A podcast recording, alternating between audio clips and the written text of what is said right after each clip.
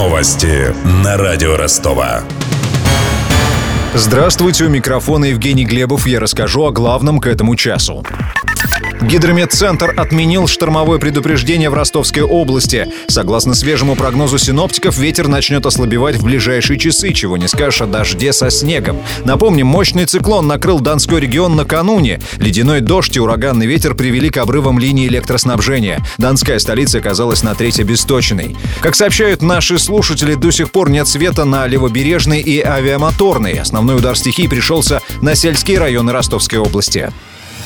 Подробности. Без света остаются 180 тысяч жителей региона. Обесточены больше 200 поселков и городов. Хуже всего ситуация в Чалтере, Азовском и Матвеево-Курганском районах. Там до сих пор идет мокрый снег с дождем. Порывы ветра достигают 22 метров в секунду. Последствия стихии устраняют около 150 ремонтных бригад. Еще 90 дополнительных команд энергетиков едут на помощь из соседних регионов. Больницы, школы, детские сады и котельные подключены к резервным и источником питания.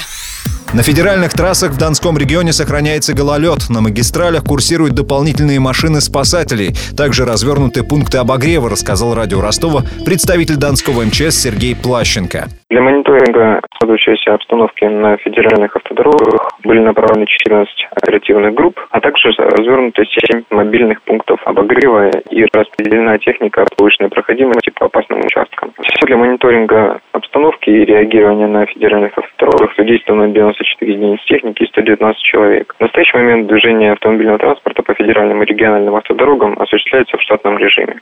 Добавлю также, из-за сильного ветра с мокрым снегом частично обесточены соседние Адыгея, Калмыкия и Краснодарский край. В Ростове в эти минуты пытаются лишить докторской степени ректора Московского государственного машиностроительного университета Андрея Николаенко. Сообщество Диссернет обвинило научного деятеля в плагиате. Это заявление рассматривает диссертационный совет Ростовского экономического университета. Он стал преемником диссертационного совета Орловского техуниверситета, который принимал защиту Николаенко два года назад и был расформирован.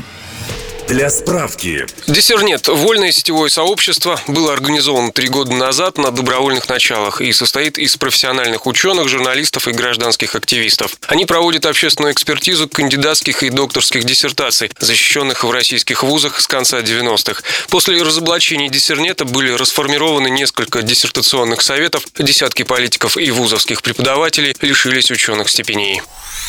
Независимые эксперты утверждают, что диссертация руководителя МАМИ на треть состоит из заимствований. Представлять позицию Диссернет в Ростов из Москвы прилетел один из учредителей сообщества Андрей Заякин. При этом обвиненный в плагиате ректор попросил провести диссертационный совет без него, передает из Ростовского экономического университета наш корреспондент. Билеты на поезд можно будет купить за 60 дней. Такое правило с 11 декабря вводят в РЖД. Ранее подобные сроки действовали только для международных направлений нескольких скоростных маршрутов из Москвы. Продажа билетов на остальные поезда начиналась за 45 дней. У меня вся информация к этому часу. У микрофона Евгений Глебов. Над выпуском работали Денис Малышев, Ксения Золотарева, Мария Погребняк и Александр Стильный. До встречи через час. Новости на радио Ростова.